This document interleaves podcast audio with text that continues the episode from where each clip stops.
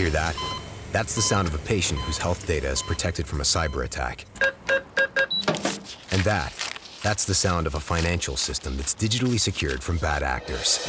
Right now, there's an invisible war being fought on a digital battlefield that impacts what we do every day. That's why at Peraton, we do the can't be done to help protect the vital systems we rely on. Because if we don't, the alternative is unimaginable. Peraton.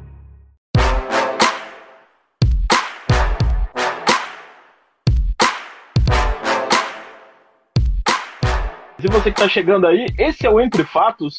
É um bate-papo sobre política, sobre os principais fatos da política da semana. E volta e meia a gente traz um convidado aqui. Essa semana somos só nós dois aqui, o time titular aqui do Entre Fatos, e vamos analisar os principais fatos políticos da semana. Eu sou o Ricardo Alcântara, para quem não conhece, editor de política aqui do Diário de Curitiba, e esse jovem aqui, ó, esse jovem arrumando o tripé aqui, ó, é um cientista político, é um doutorando em ciência política pela Federal do Paraná. Esse aqui é o Diogo Tavares, colunista do Diário de Curitiba, colunista do Nuances. É Nuances mesmo, né, Diogo? Isso, Nuances. Blog da, da Universidade Federal do Paraná, lá do esse, curso de Ciência Política. Esse cara aqui que tem muitas atribuições várias e várias, e temos a honra de receber ele aqui toda sexta-feira. Diogo, pedi pro pessoal aqui, lá. ó, que, que tá entrando, se puder mandar pra gente se o áudio tá bom, a imagem tá boa, mande, por favor. E a gente já começa o nosso bate-papo, Diogo, que o Brasil vive em crise. Crise, crise, pois é. crise. É. Gasolina. A gasolina aqui em Curitiba tá em volta de 5,67 e 5,99. Seis reais. Aham. Uhum. Gás de cozinha, a média, o preço médio, 91,39. Pode variar, né? Tem as variações, mas a média é 91,39 aqui na capital paranaense. Isso sem contar o, o gás já chegou a 120 reais. O estado de São Paulo já está 120 o gás de cozinha. Exatamente, um preço muito alto para um Absurdo. país que está pagando um auxílio emergencial de 150 reais variando 150 a 350 é um preço enorme, né? Se a pessoa comprar um gás, ela não consegue comprar a cesta básica, que também está com preço alto.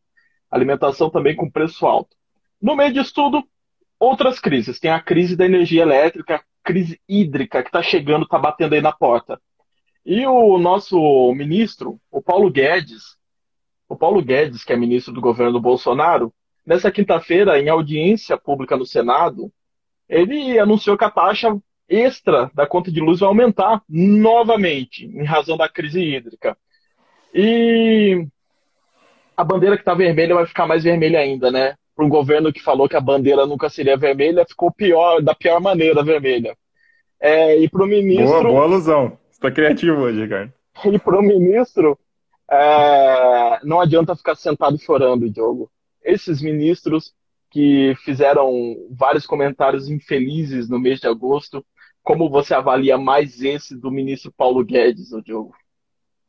Pois é, cara. É uma, mais uma declaração polêmica, dentre várias, que ele já, já deu né, durante o governo Bolsonaro. E dessa vez ele, ele perguntou um que a mídia, um pedacinho ali que a mídia pegou bastante pesado, que ele perguntou que mal tem pagar um pouquinho mais caro na conta de luz. A gente se pergunta que, que mundo que vive esse cara, né?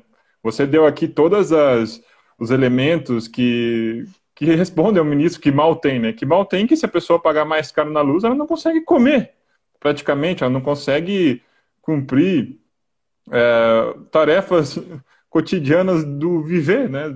Como que, enfim, esse cara, ele, ele realmente, na posição que ele está, ele não deveria dar declarações como, como essas, né, Ricardo? Mas ele já acumula declarações, declarações infelizes. É, outra vez ele falou sobre que era um absurdo que empregadas domésticas visitassem a Disney, né? Em alusão a que brasileiros de classe média baixa estavam em outros governos pela primeira vez indo ao exterior por conta do, do preço do dólar, né? A valorização do real frente ao dólar. Eles que isso era um absurdo, que eh, a gente tinha que desvalorizar o real para favorecer as exportações e que era um absurdo empregada doméstica visitar a Disney.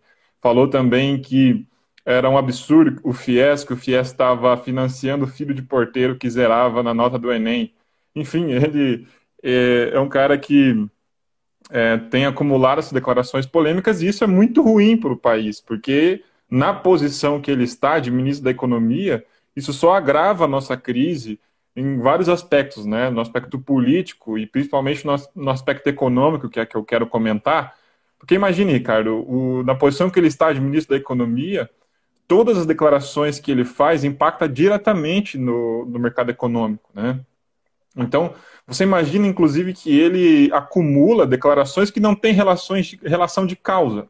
Né? Outra vez ele falou assim que o problema da violência no Brasil era filhos sem pai. Além de ofender as mães solteiras do país, que são inúmeras no, nesse, nesse Brasil, uh, ele, ele faz uma declaração que não tem relação de causa. Qual é a, a causa de de entre filhos sem pai, qual é a relação de causa entre filhos sem pai e a violência, se não algo que vem da cabeça dele, não tem nada cientificamente comprovado. Aí você espera que um ministro da economia tome decisões baseadas em relações de causa, baseadas em pesquisa, baseadas em dados, né, que ele espere, é, a gente espera-se dele que ele tome decisões na área econômica, já que o governo é o principal agente econômico de uma democracia, que lá na posição que ele está, ele tome boas decisões. Mas ele tem essas declarações que mostram que a, as opiniões dele, que as decisões dele são é, isentas ou são é, estão longe de estar baseadas em relações de causa, em pesquisa, em dados. E isso é prejudicial para nós porque você imagina que o verdadeiro capitalista, que o mercado financeiro, o investidor internacional, o industrial de grande porte, ele toma suas decisões baseadas em evidências, baseadas em dados, baseadas naquilo que ele acha que pode vir a ser as decisões que o governo tomar, como a economia pode eh, andar nesse sentido, né? Então, vendo declarações de um ministro desse, os caras que pretendem, pretendiam investir no Brasil acabam pensando melhor, né? Então, eh, na posição que ele está, dar essas declarações polêmicas só agrava ainda mais a nossa crise, principalmente no sentido econômico, como você falou, né, cara? Então a gente tem aí é, lugares, como você mesmo mencionou, que é, o gás de cozinha já chega a, em média, está uma média de 90 reais, mas tem lugar que já chega a 120 reais. A gasolina já chegou a 7 reais no Rio Grande do Sul. A gente tem lugares do Brasil que o preço da cesta básica está quase atingindo o valor do salário mínimo. E aí ele pergunta qual o problema de pagar um pouco mais caro na, na conta de luz. Né? Então, a pessoa que recebe o salário mínimo, ela já não consegue nem pagar por uma cesta básica, quanto mais por uma conta de luz mais cara. Então, a pessoa que recebe um salário mínimo, Ricardo, para o ministro do, da Economia do Brasil, ela não, ela não precisa usar luz é, 30, 30 dias por mês ou todo mês, né? Ela tem que viver no escuro parte do, do mês para conseguir ali comprar sua cesta básica, alimentar sua família. Enfim, deve ser isso que ele pensa. É, o que, que o, a, o povo que acompanha a gente aqui no Diário de Curitiba, todo mundo que acompanha e conhece aqui o nosso trabalho, a gente quer saber dele o, o básico, né? Não adianta estar tá a Ibovespa batendo recorde de pontos se dentro da lata de feijão não tem feijão. Não adianta. Então, aqui a gente fez uma matéria, uma matéria diária de Curitiba falando que Curitiba, região metropolitana, registrou a maior inflação do Brasil no mês de julho isso afeta a pessoa mais vulnerável. Então não adianta ah, o, a economia estar tá gostando desse governo se a pessoa mais pobre não tem o que comer, né, Diogo? Exatamente, a inflação dos alimentos aí beirando a casa dos dois dígitos. Como é que a, a, as pessoas, então, veem cada vez, a cada mês o seu salário valer menos, né, Ricardo? Então é uma coisa assim que a população, de fato, ela está esperando resultados práticos da, na área econômica do governo, o Guedes promete, né, que sempre vai vir, sempre vai vir o, paraíso, né? Sempre a gente está próximo do paraíso. Estamos, estava, que nem ele falou, estávamos muito perto do paraíso se não fosse a pandemia e tudo mais. Mas enfim, na verdade esse cara ele é um despreparado. Ele se vendeu como um ministro racional.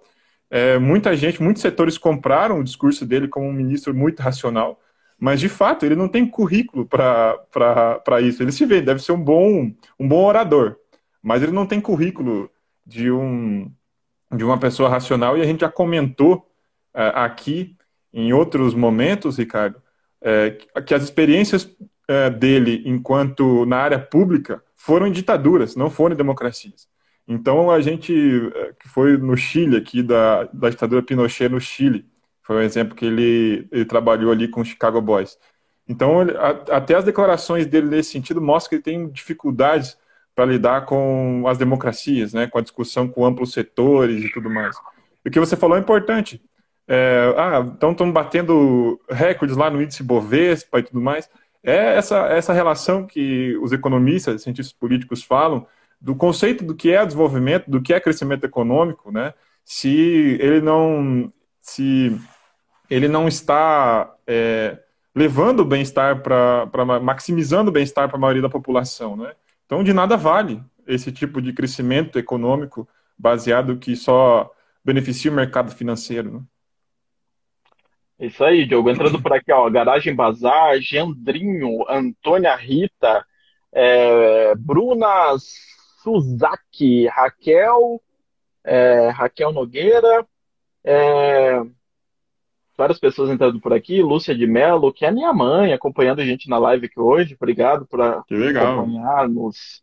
É, Diogo, não é só o privilégio desse ministro, não, né? É só o privilégio do Paulo Guedes falar, vamos colocar no português aqui completo, né? Falar asneira. O ministro da Educação, Milton Ribeiro, afirmou na quinta-feira, dia 19, é, que há crianças com, abre aspas, um grau de deficiência que impossível a convivência, fecha aspas. A declaração foi dada durante uma visita ao Recife, dias depois de uma entrevista em que ele afirmou que estudantes com deficiência atrapalham o aprendizado dos outros alunos. Esse é o nível dos ministros desse governo, Diogo. Pois é. Será que, se a gente pensar no ministro, já que falamos da economia, do ministro da educação que a gente espera, né? Que no mínimo a pessoa seja educada, tenha bons modos e, e tenha opiniões é, que sejam importantes também para a posição que ele ocupa, né? Como é que o ministro da educação responsável pela, pela profusão da educação no país, tem uma opinião dessa. Então, o que, o que será das crianças com deficiência nesse país? Então, elas devem ficar em casa, devem ficar enfurnadas em casa? O ministro da Educação é, dá uma dessa, assim, de graça, e ofende de graça as mães, de criança, mães e pais de crianças com deficiência, de jovens com, com deficiência. Eu mesmo tenho um irmão autista, eu me sinto ofendido com uma declaração dessa. É uma declaração de graça que vem de um ministro de Estado, de alguém que, que não deveria fazer declarações dessas na posição que ocupa. Inclusive, a primeira, engraçado que a primeira dama, a Michelle Bolsonaro, que tem uma, uma militância aí na área das pessoas com deficiência, é, fez algumas declarações ali de bastidores contra as falas do ministro, né? Ela ficou, enfim, ela, ela uh, cobrou do ministro sobre essas declarações, mas mesmo assim, mesmo que é, nos bastidores, algumas pessoas do governo mesmo tenham cobrado o ministro, ele repetiu várias vezes, e ele, mesmo depois da mídia ter soltado, ter é, publicado várias críticas a essa declaração, dessas declarações, ele continuou repetindo essas declarações. Parece então que é, não surtiu nenhum efeito. Né? Ele não é um cara aberto a críticas, é mais um exemplo de um decisor público que não sabe lidar com a democracia. Né? Porque é, em situações normais de países democráticos, quando é, é, comum que políticos deem declarações polêmicas, mas também é comum que eles reconheçam que eles que erraram e venham a público pedir desculpas por essa declaração, né? E dizer, é, não só dizer, mas tomar atitudes para mostrar que está disposto a, a, agir diferente dessas declarações que acabaram proferindo. Queria saber até de você, né, Ricardo? Você tem um filho autista, o que, o que você sente né, sobre essa declaração como pai? É, então a indignação de ter um ministro da educação que diz essas coisas, entre outras coisas, que deixa mais indignado, aqui no, na matéria do G1 está dizendo, na fala anterior, Ribeiro disse que quando uma criança com deficiência é incluída em sala de aula com os alunos sem a mesma condição, ocorre o que ele chamou de, abre aspas, inclusivismo, em que a criança não aprende e atrapalha a aprendizagem de outras. Ele é uma pessoa é, que parece se despreparada e que ele não teve oportunidade de ter acesso ou ter é, a proximidade com pessoas com deficiência na escola, por exemplo, por isso que ele tem essa visão preconceituosa dele. Ele é um preconceituoso. Ele esquece que o estatuto da pessoa com deficiência diz que toda pessoa com deficiência tem direito à igualdade de oportunidade com as, com as demais pessoas e não sofrerá nenhuma espécie de discriminação. Ele está discriminando as pessoas com deficiência e cerceando um direito que elas têm de participar da comunidade. Ele, eu, eu vou é, parar por aqui, senão eu vou falar coisas assim, vou começar a xingar o ministro. Então, fica indignado. Deixa aqui a minha indignação a esse ministro despreparado que está discriminando as pessoas com deficiência. É uma vergonha. Dá uma vergonha, nesse momento, dá uma vergonha de, do Brasil que a gente está vivendo, Diogo. Essa é o, o, que eu encerro por aqui dizendo. É, de fato, muito infeliz. Mostra que esse governo soma nomeação de pessoas é, despreparadas que acham que podem tudo na posição que estão. Como você mesmo lembrou, existe um estatuto que rege o, como a educação deve, como educação, como não só a educação, mas como o país deve tratar as pessoas com deficiência. É um pacto social que a gente e político que a gente é, assinou com a Constituição de 88, que é, garantiu vários avanços na sociedade brasileira e que esses caras parecem desconhecer, porque são autoritários, né, Ricardo? Além de despreparados, são autoritários. Eles acham que na posição que eles estão, eles podem fazer o que eles querem e dar qualquer declaração. Não. Eles são ministros de Estado, eles fazem parte do poder executivo. Eles devem fazer aquilo que a lei manda, não o que eles acham que é melhor. Né? Então, é, ir, contra, ir contra decisões estatutárias, contra pactos é, gerados por amplos setores da sociedade, amplos setores que defendem, que estudam como incluir as pessoas, as, as pessoas, as crianças com deficiência, e uma pessoa, um, um autoritário qualquer aí, despreparado, acha que pode pode assim tomar decisões e sair ofendendo as pessoas de graça. Então ele não tem a noção de como, né, em sociedades democráticas são construídos os pactos, estatutos. Né, uma pessoa totalmente preparada. É, vai na contramão de muitos lugares, né, de que tem trabalhos de inclusão sérios e que são exemplos em muitos lugares. Curitiba tem um trabalho de inclusão bem sério nas escolas, e, inclusão, não integração, que é diferente, né? Mas vale para uma outra live. A diferença entre inclusão e integração é bem ampla e não dá para explicar aqui no nosso pequeno programa. Deixaremos para uma outra, mas fica aqui a nossa indignação com a fala do ministro da Educação, o Milton Ribeiro, que falou uma teve uma frase discriminatória aqui contra as pessoas com deficiência. É vergonhosa a fala dele. Espero que algum, em algum momento ele volte atrás e pelo menos reconheça esse erro infeliz. Se retrate, tá né? Tentando, tá tentando ainda justificar, né? O pior é isso, que ele tenta justificar esse erro dele. Essa é a pior parte. Exatamente. E, Diogo, não sei se você vai jogar bola aí, porque o Bolsonaro também teve uma declaração infeliz hoje, né? É, Bolsonaro, declarações infelizes é uma. Que já é comum, mas a de hoje foi de, de superar, né? Que ele falou que idiota é aquele que defende que o povo precisa de feijão, que precisa comprar feijão, defender que o povo tem que comprar fuzil. É um cara, é assim, ele supera, mas essa sim eu gostaria de comentar, porque ele já está jogando, ele está polarizando com o Lula nessa fala, né? Que o, o Lula e o PT já vêm numa campanha de lembrar é, de algumas políticas do seu governo, isso faz parte, né? de, de de, das democracias, um governo, é, um partido, quando ele já passou alguma vez pelo governo, ele vai e foi bem ou foi bem avaliado por algum momento, ele vai tentar lembrar as pessoas desse momento que ele foi bem avaliado, vai tentar angariar votos por políticas que fez. Isso faz parte das democracias, né? O PT mesmo não vai lembrar dos momentos, dos momentos que a Dilma governou no seu segundo mandato, né? Que foi desastroso. É claro que vai, ele vai tentar lembrar daqueles momentos que foi de grande avaliação é, dos seus governos ali no primeiro, segundo mandato do, do Lula.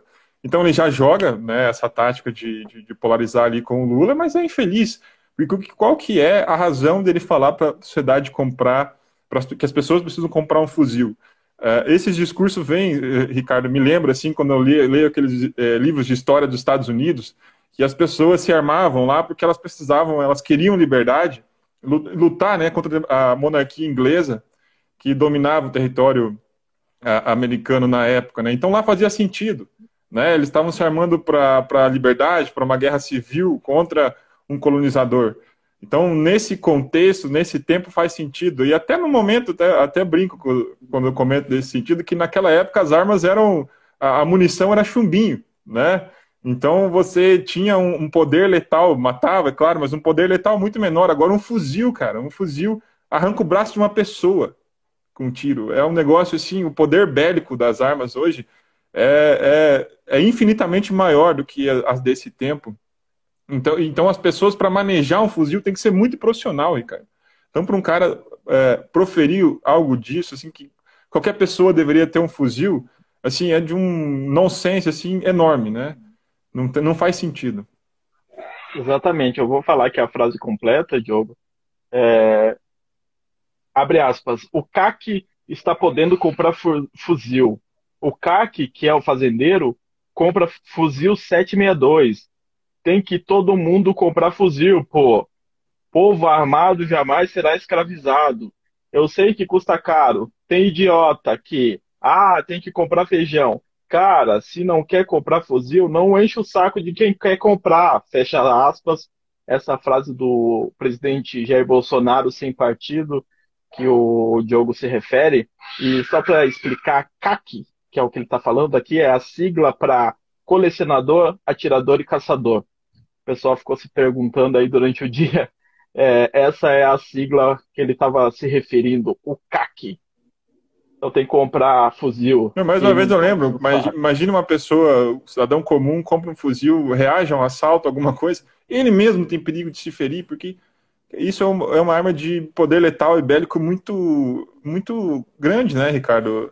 As pessoas tem que ser um profissional para manejar esse tipo de coisa, por isso elas são restritas às áreas militares, tem um determinado motivo para ser usado, não é para ser profundida para a população, para o povo comum a utilizar esse tipo de, de, armamento, não faz sentido, não faz sentido se no, o cara só não, se a pessoa quiser instalar o caos como ele quer, ou coisas do tipo, é, é claro, só deve ser isso. Esse é o único sentido da fala dele. Lembrando que. Bolsonaro é um capitão, se tornou capitão depois de reformado, né? Das Forças Armadas. Em 1995, ele, armado, foi assaltado e levaram a arma dele. Então, para vocês terem a noção do que comprar arma não é só segurança. Segurança, o Estado tem que te dar segurança. E quem está aplaudindo ele falando para comprar arma, quero comprar arma, cobre segurança do presidente ao invés de ficar aplaudindo para poder comprar arma. É uma. Eu não entendo essas lógicas, Diogo. Estamos é, é mais uma É mais uma coisa que ele terceiriza, né, Ricardo? É essa ideia do governante é, é, irresponsável, o governante que não consegue dar conta daquilo que tem que fazer, ele terceiriza a culpa. Então, ah, o Estado não dá conta, o Estado não dá conta da segurança. Pô, você é o Estado, você é o presidente, então se você não dá conta da segurança e fala para o cidadão se armar, você é o responsável. Né? Se o, o governo tem que, que, garantir a segurança da população, esse é o pacto mínimo, até o Estado liberal, o Estado mais liberal e mínimo possível, o que ele tem que garantir é a segurança. Né? Até quem defende aí o Estado mínimo, os anarcocapitalistas talvez não defendam, mas aquele liberal mais liberal possível, ele vai defender que o Estado tem que garantir a segurança. Né? Porque, afinal, pelo menos para o liberal, o ultraliberal, pelo menos para uma coisa, o Estado serve que é garantir a segurança. Então você imagina, então ele mesmo ele terceiriza a culpa de tudo, ele se, se, se, se mostra um irresponsável, né? Já que nem, nem responsável pela segurança da população ele acredita que ele é, que ele terceiriza a culpa e terceiriza a responsabilidade da segurança para o próprio cidadão, né? Exatamente. Aparentemente alheio à crise, alheio a tudo que está acontecendo, alheio à inflação, alheio à alta no preço de tudo. Quando você vai no mercado, você está aí acompanhando. Alheio é o que importa, né? Ali é o que importa.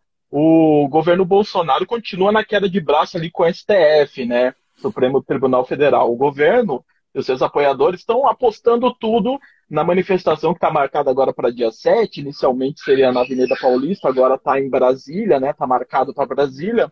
E Jair Bolsonaro disse que vai comparecer pessoalmente para discursar ali em Brasília, porque ele está com o país organizado, né? O presidente não visitou um hospital de campanha, ele vai lá discursar aí no protesto. É, Até o presidente Guiné-Bissau, que está aqui no Brasil, visitou hospitais do país hoje. Essas manifestações, Diogo, na sua opinião, serve como um termômetro para ver o desdobramento dessa crise institucional que a gente está vivendo?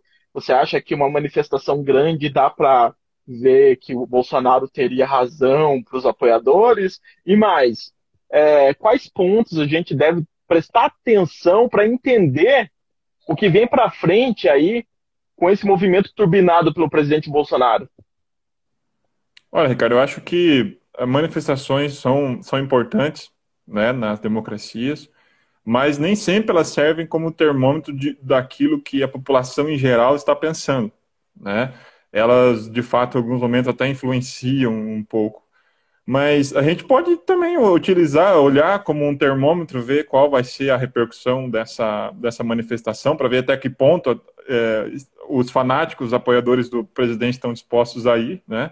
A gente tem aí como tema da manifestação, segundo alguns organizadores, é, que a manifestação é, é, é, é em favor do presidente Jair Bolsonaro, contra o STF, em favor de uma intervenção militar, recebeu apoio de algumas polícias, da polícia militar de alguns estados, né? Isso que eu acho que foi o mais preocupante, gerou, gerou alguma, gerou demissão no estado de São Paulo de quadros da polícia militar, que foi que foi um, um acontecimento gerou repercussão na semana já, relacionado a essa manifestação que vai acontecer lá no dia 7.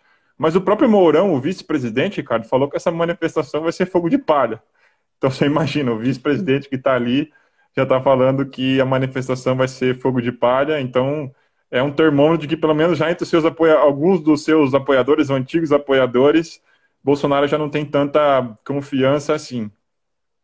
Mas a PGR é, alertou né, o STF de que alguns é, apoiadores de Jair Bolsonaro ali nas redes sociais, enfim, outros meios de comunicação, estão incitando a violência, né, incitando ao ódio, incitando a depredação de prédios públicos, dentre eles o, o Sérgio Reis, o ex-cantor deputado Sérgio Reis, que incitou a invasão do, do STF, né, ele falou aqui, abre aspas, vamos invadir aquilo lá e tirar os caras lá de dentro, fecha aspas.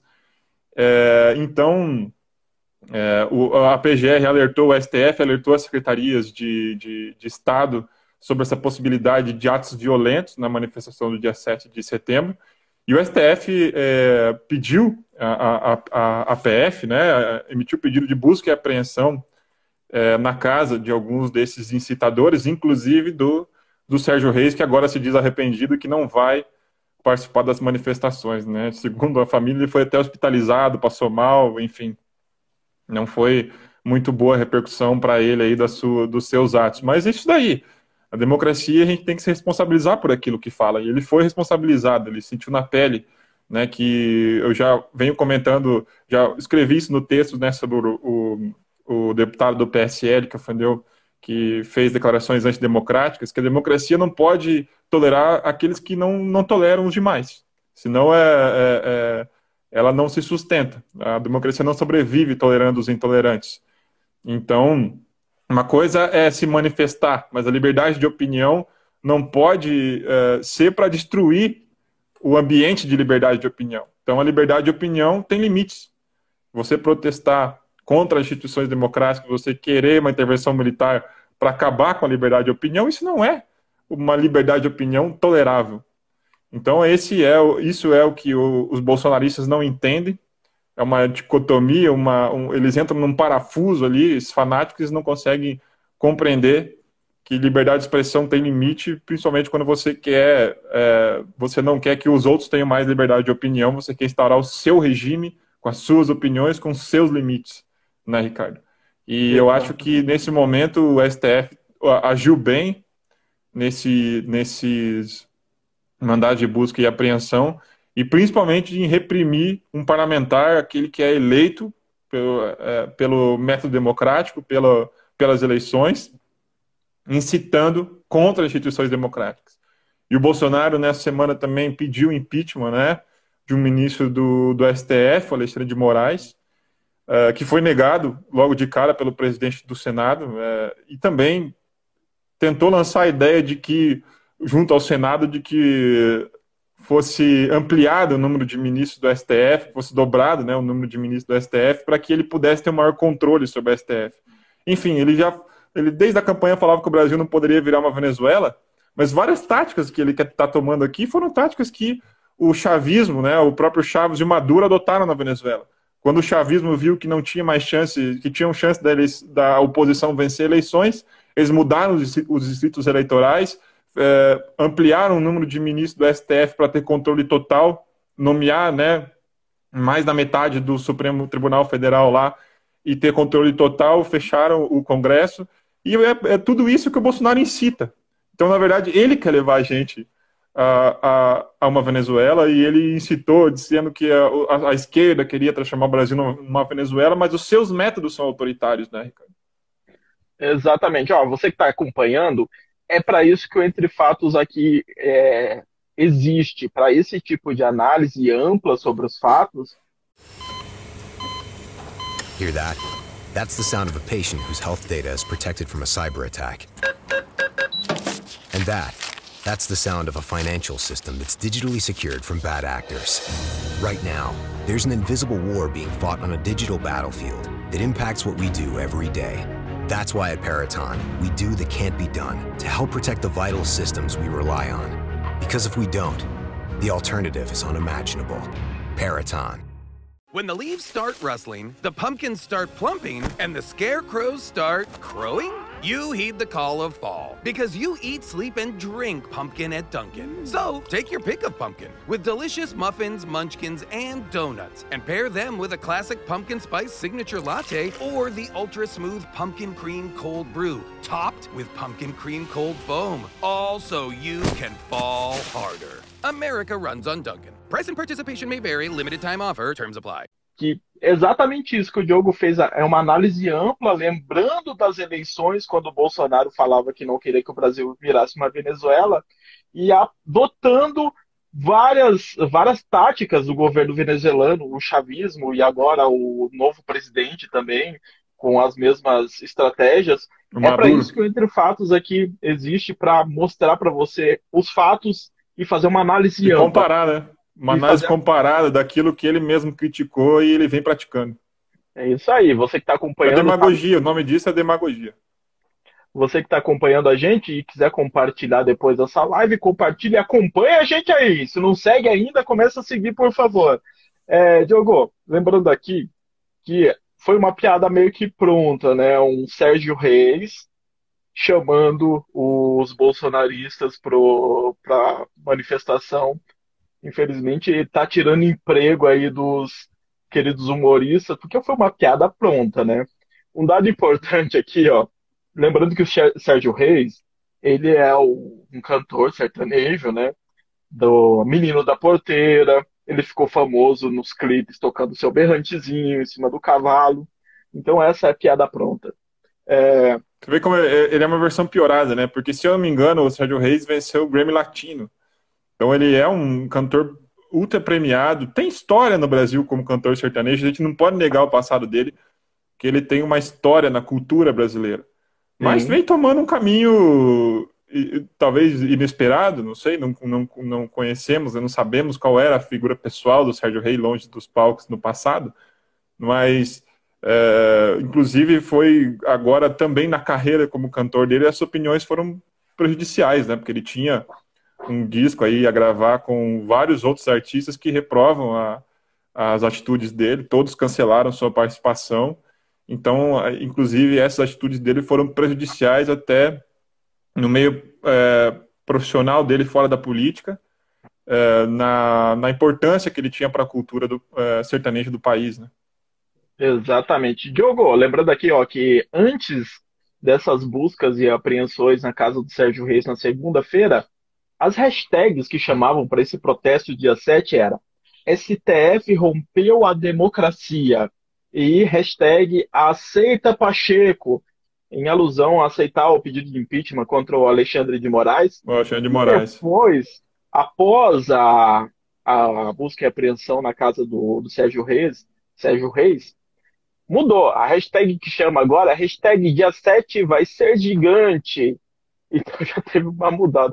Os robôs O próprio uma... Bolsonaro né, amenizou um pouco o discurso dele em relação às manifestações.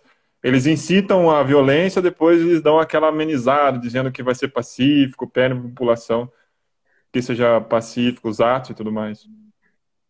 É, é um trabalho. É, o Bolsonaro é um presidente que dá um trabalho diário para jornalistas, porque de manhã tem pauta, à tarde, à noite. É muita pauta que o Bolsonaro. Imagine o professor de história explicar lá para nossas crianças que o Sérgio Rei foi o, o artífice de um golpe no país. Seria difícil, né, Ricardo?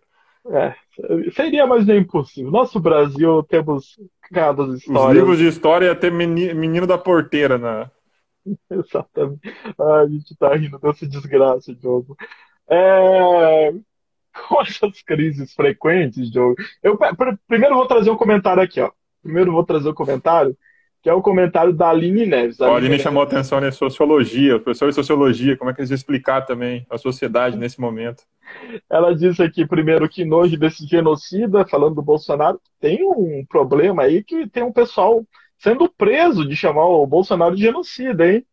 É, alegando, a polícia está alegando, a polícia que também já está. Precisamos falar da polícia militar, Diogo. É, é. Falando Triste, né? que é um atentado. Qual, qual, qual que é? Eles estão justificando as prisões? Eu vou buscar aqui, depois eu falo. Mas tem uma justificativa contra a segurança, é, crime contra a segurança nacional, chamar o presidente de genocida. Pois é, mas os próprios policiais que prendem essas pessoas, como ele é um, ele é um crime, ele é um crime, seria um crime institucional nacional, seria, de, se eu não me engano, de responsabilidade Polícia da Federal. PF, né? Polícia e daí, Federal. quando eles encaminham as pessoas da PF, eles não conseguem justificar as prisões, né? Então, a, a Polícia Federal a, a, acaba teve o caso lá de, do estado de Goiás, né, que um rapaz foi preso por estar com uma bandeira do Bolsonaro no carro escrito genocida, né? E por ele estar com uma camiseta do, do ex-presidente Lula, trajando uma camiseta do Lula, ele foi preso. E lá o policial que o prendeu não conseguiu, é, não conseguiu justificar a, a, prisão nesses termos que você mencionou, né? Exatamente. Seria um crime que teria que agir a Polícia Federal, né? A Aline está colaborando bastante, vou ler mais o comentário dela aqui. Imagine os índices de feminicídio, violência doméstica, violência de gênero aumentaram expressivamente na pandemia. Imagine ele não assume a sua responsabilidade quanto chefe do Poder Executivo. Ela está referindo aqui ao. Ele falando sobre as armas, né?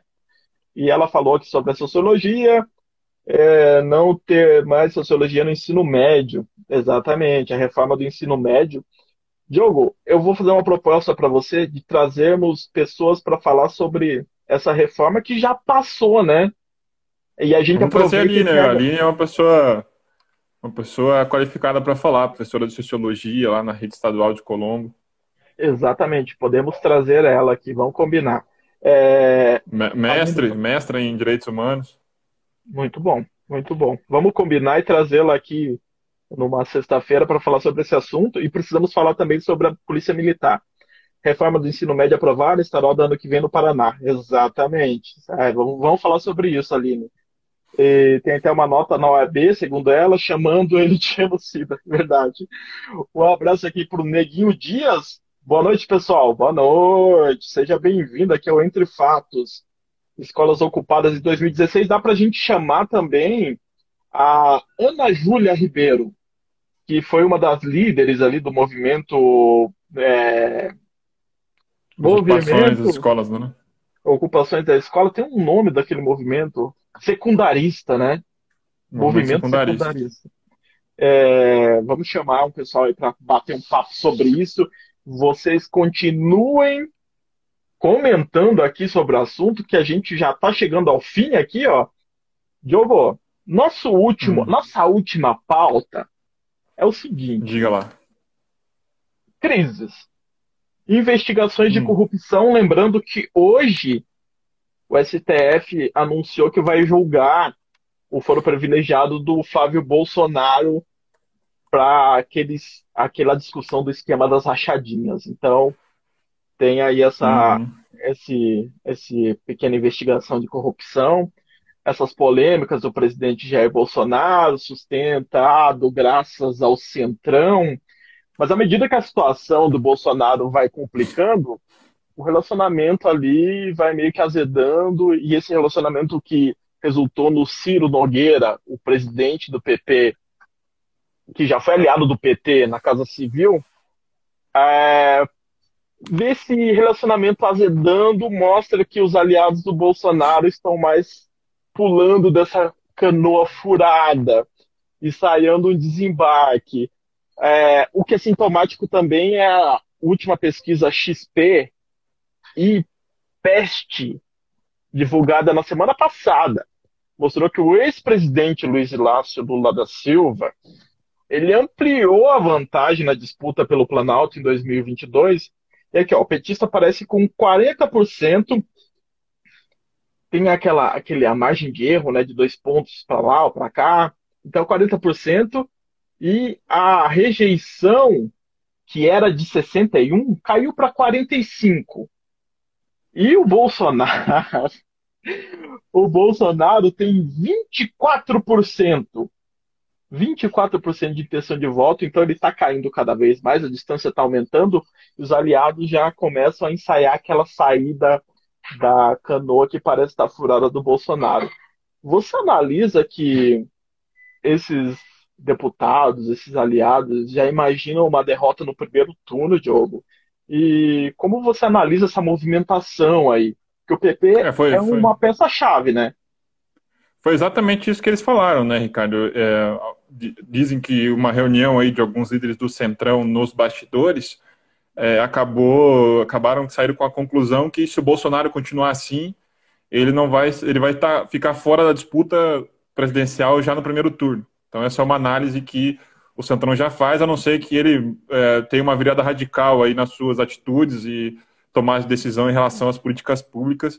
Falta um ano para as eleições, eu acho que se depender dele, fica difícil, mas tudo pode acontecer. Está acontecendo agora uma eleição lá na Alemanha, que o partido da Angela Merkel estava liderando com folga as pesquisas, teve, teve chuvas torrenciais na região em que o candidato atual da CDU governa, e agora o cara, enfim, lidou muito mal com as questões lá da, da de, de ajudar a população com as enchentes e tudo mais, e a social-democracia assumiu liderança. Então, uma chuva né, torrencial muito forte, uma tempestade muito forte mudou uh, a corrida eleitoral na Alemanha. Então, tudo pode mudar uma corrida eleitoral. Então, é claro que sempre quando a gente fala de corrida eleitoral aqui com muito adiantamento, né, Ricardo, a gente sempre lembra de que tudo pode acontecer. A gente está falando aqui de previsões, de uma probabilidade do que pode vir a acontecer lá na frente. E as pesquisas são bons indicadores. E uma coisa que é importante ressaltar, Ricardo, que o melhor mecanismo para controlar políticos e punir políticos é, são as eleições. Então, esses caras que estão ali dentro estão com Bolsonaro, mas eles querem se reeleger. Então, eles estão vendo, ó, Bolsonaro está mal, esse cara aí pode ter uma, uma, uma parcela de fanáticos que vota nele, mas vai saber se vota na gente, né? Votam no, nesses deputados. Uh, são aqueles fanáticos que o Bolsonaro pode andar pelado, bater na mãe, pode fazer o que for agora, que parece que não largam mais ele, né? Então, que é um negócio surreal, a gente tem que compreender que patologia social é essa. Mas esses caras do, do Centrão ali, eles são racionais, estão vendo que se o Bolsonaro atrapalhar a própria reeleição deles, eles vão pular fora. E eu acredito que eles estão ali para sugar até abril, que é o prazo final para que, que, eles continuem no Poder Executivo para poder ser candidatos né, a qualquer eleição proporcional. E eles vão pular fora ali, até, vão sugar o que puder até abril e vão pular fora, e duvido que, que muitos deles acompanhem Bolsonaro no período eleitoral. É, o Lula teve em visita agora no Nordeste recentemente, né? Viajou, uh, uh, viajou por alguns estados ali, o estado do Ceará, o estado do, do, do, Piauí, enfim, entre outros, Tocantins, entre outros ali, a Bahia. E ele saiu de lá já com alguns, alguns uh, acordos selados ali, segundo parte da imprensa, principalmente com alguns quadros do próprio PP ali do Nordeste e do PSD do Kassab, né? O PSD que tem uma relação muito boa com o PT em alguns estados do Nordeste, ali, principalmente na Bahia, que tem o vice-governador, tem um senador que foi eleito com apoio ali do, do dos petistas. Então, uh, eu acho que esse próprio cenário das pesquisas mostram para esses atores que, que buscam a reeleição, né? Políticos buscam isso antes de tudo.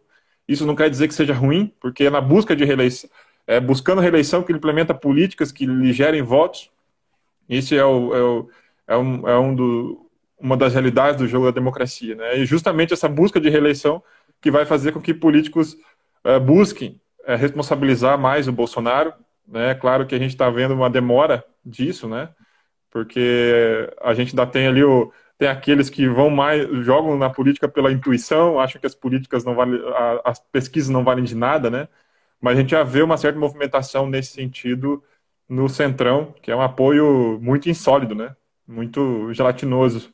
Qualquer momento o pessoal pode escorregar e cada um ir para o seu lado na hora de buscar a eleição. Principalmente porque não se sabe qual é a regra eleitoral ainda. Né? O Senado precisa decidir se a gente vai de, com regras de coligação e federações partidárias ou se a gente vai manter a, a reforma de 2017. Já, já tem ali várias movimentações de fusões partidárias, a gente manter a reforma de, de 2017, mas também discussões de formação de federações partidárias, caso venha a nova regra. Então, é claro, tá, uh, os caras estão ali para sugar até onde der, e quando tiver toda a definição de como vai ser a regra do jogo e tudo mais, cada um vai para o seu lado para disputar a eleição. Lembrando que precisa definir até outubro agora, se eu não me engano, né? Exatamente. Pode ser que o Senado sente em cima, porque um do é provável que o relator da proposta seja o, o, o, senador Anastasia, lá de Minas Gerais, que é um dos autores da proposta lá de 2000 e, aprovada em 2017, né? Que estabeleceu o, o fim das coligações, as cláusulas de barreira. Então, acredito que o próprio autor, um dos autores da, da antiga proposta, vai tentar né, defender a sua proposta. Agora que a Câmara é, tentou ali é, reverter essa proposta, não, não nada me, me faz acreditar que ele não vai articular dentro do Senado para defender a sua proposta. Ó, refazendo aqui a informação, o Lula aparece com 40%, dois pontos a mais do que o levantamento anterior. Bolsonaro 24, dois pontos a menos é, Bolsonaro com 61% de. Hear that? That's the sound of a patient whose health data is protected from a cyber attack. And that, that's the sound of a financial system that's digitally secured from bad actors. Right now, there's an invisible war being fought on a digital battlefield that impacts what we do every day. That's why at Peraton, we do the can't be done to help protect the vital systems we rely on. Because if we don't, The alternative is unimaginable. Paraton. Rejeição e Lula 45% de rejeição. Então, refazendo aqui a informação. É, Agora... E é sempre interessante a gente observar os indecisos, né? Vamos para onde, se, qual é a quantidade de indecisos, para onde vão esses indecisos, porque a tática daqueles que não estão figurando ali em primeiro e segundo lugar, ou que é, tem expectativa de uma queda do Bolsonaro, é atacar os indecisos é, para entrar no lugar dele ali nessa, nessa disputa com o PT, né? Me parece o, o Lula e o PT estão cada vez mais garantindo o seu lugar no segundo turno. Agora vamos ver quem vai disputar com eles. Aí a gente tem essa dificuldade, né, de é, que já é histórica também no Brasil de um terceiro turno, de uma terceira via, né?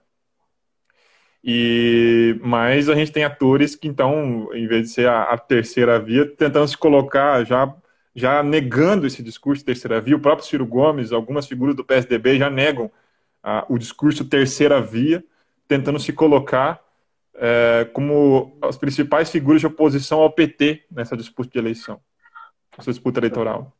É, lembrando que o Dora fez uma entrevista no jornal Plural aqui do, de Curitiba. Esteve aqui no estado do Paraná recentemente, né? Reuniu ali, é, ressuscitou politicamente Beto Richa, que estava naquela reunião, estava sumido.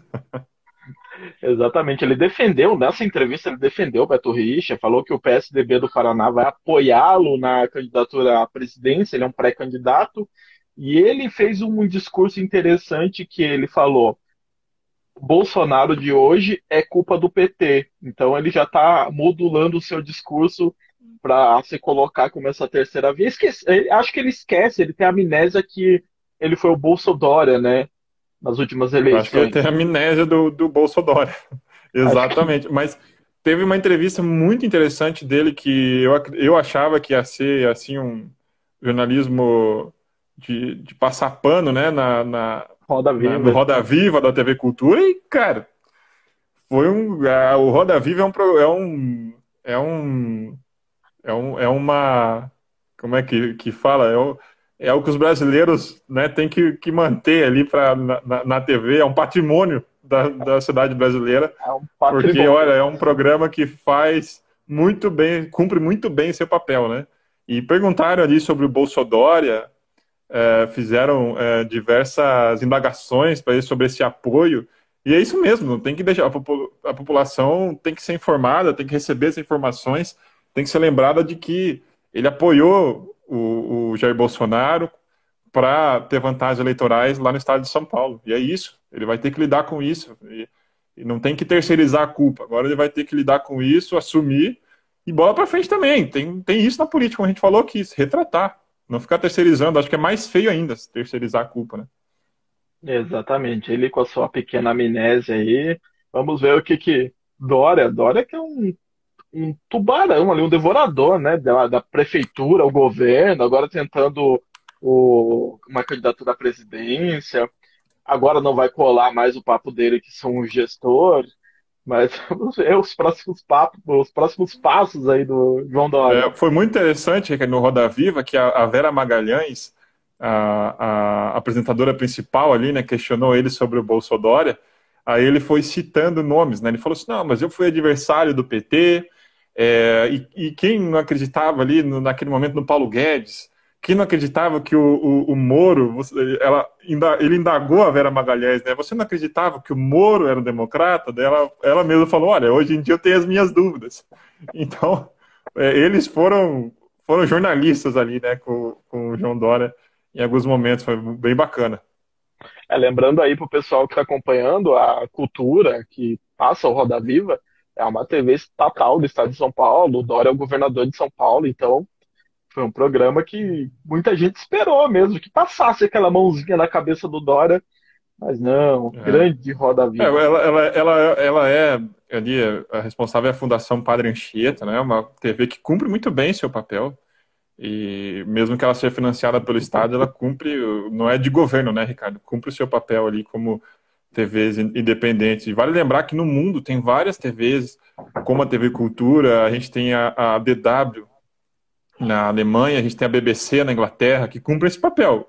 Ela é uma TV estatal, não está ali para defender nenhum governo, nenhum, nenhum setor político. São TVs independentes, são meios, meios de mídias independentes, estão ali é, para oferecer informações para a população, é, para a população se municiar né, de argumentos e, e, ver o lado bom e o lado ruim de todos os lados.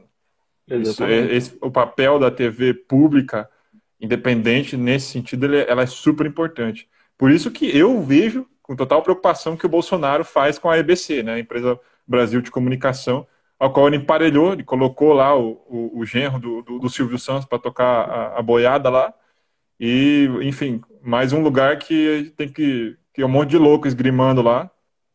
Né, e, a, e a EBC, que deveria cumprir um papel importante na população brasileira, tanto de programas educativos, uh, quanto de, de difundir a cultura nacional, difundir atividades esportivas, difundir o esporte, aquele, aquele lado do esporte que as TVs não lucram, então elas não estão interessadas, né? As modalidades esportivas para que nossas crianças tenham interesse na prática, né?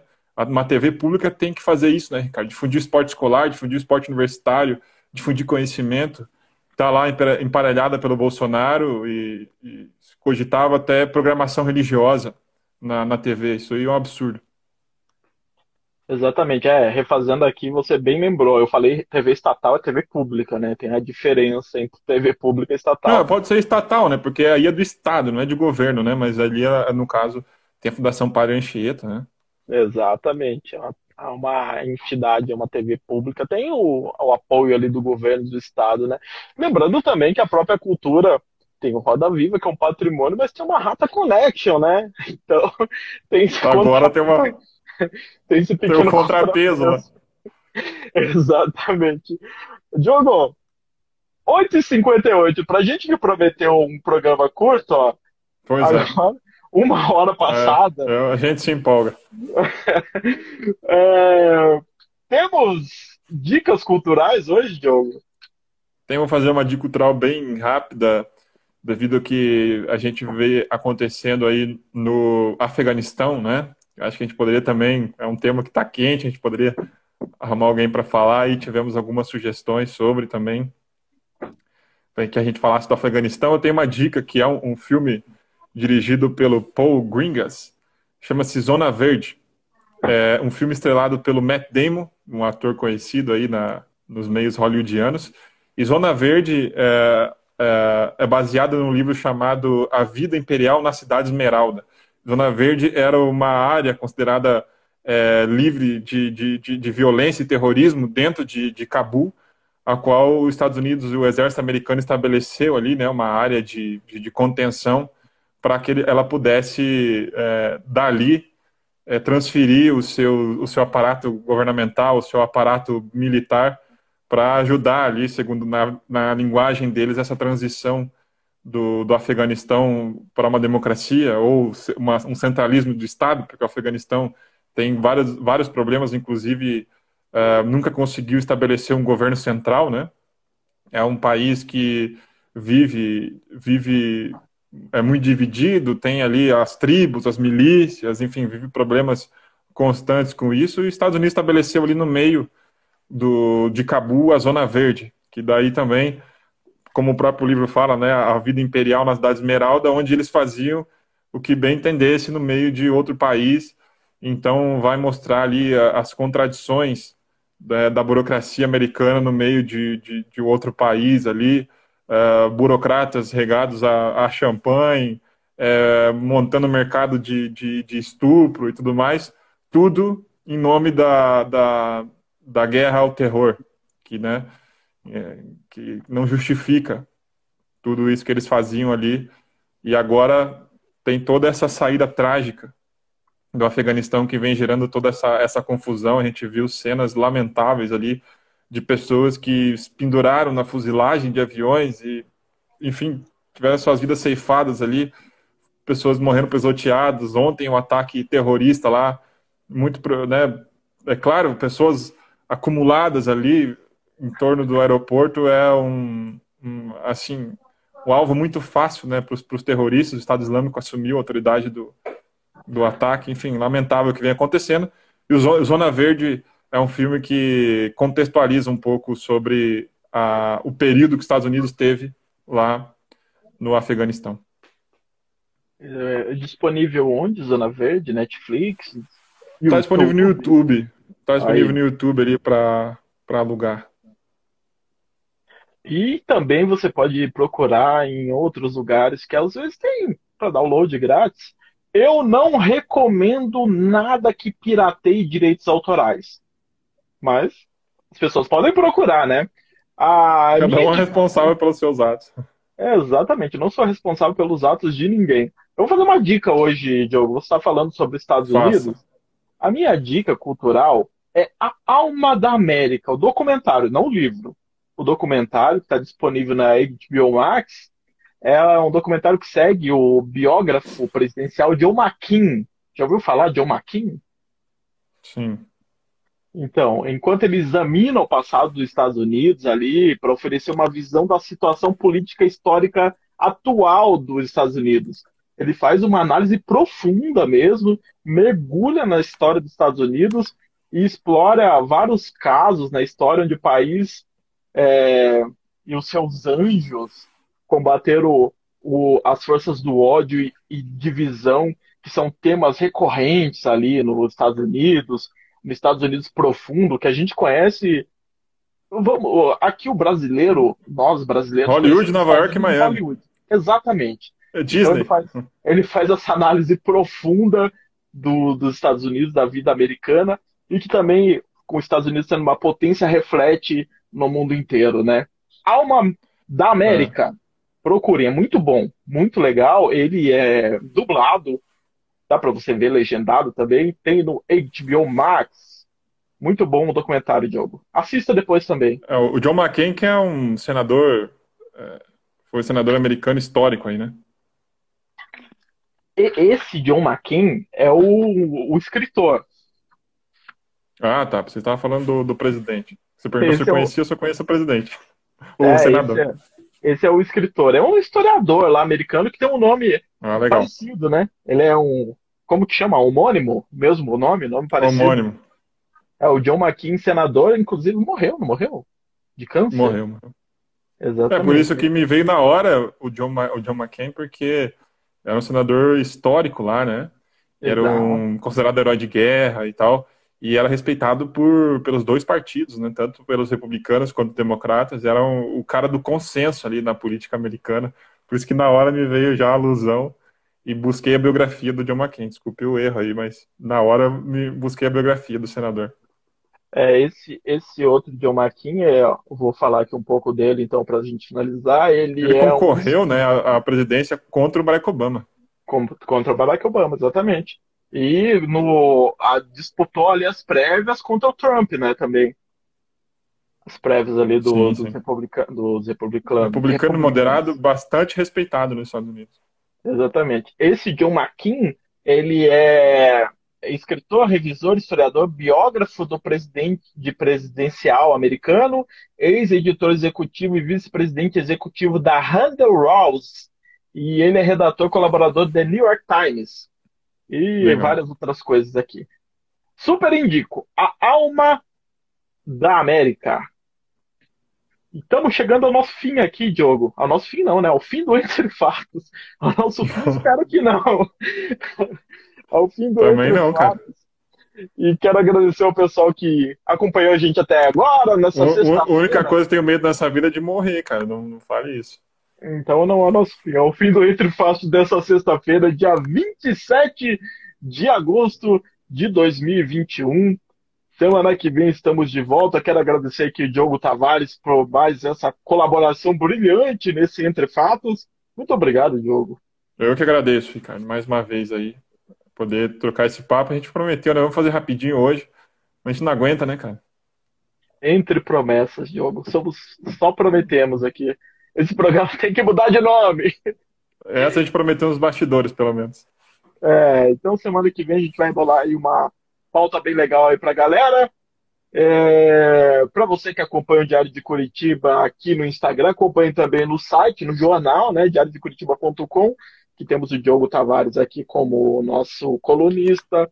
Temos a Geissa Franco, que talvez esteja do lado dele aí também, ao lado dele como colunista.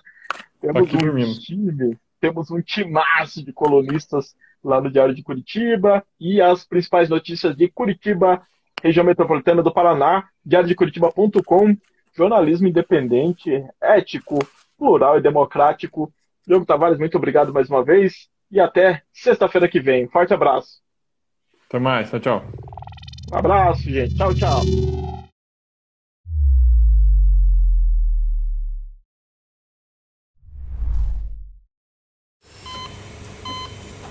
Hear that? That's the sound of a patient whose health data is protected from a cyber attack.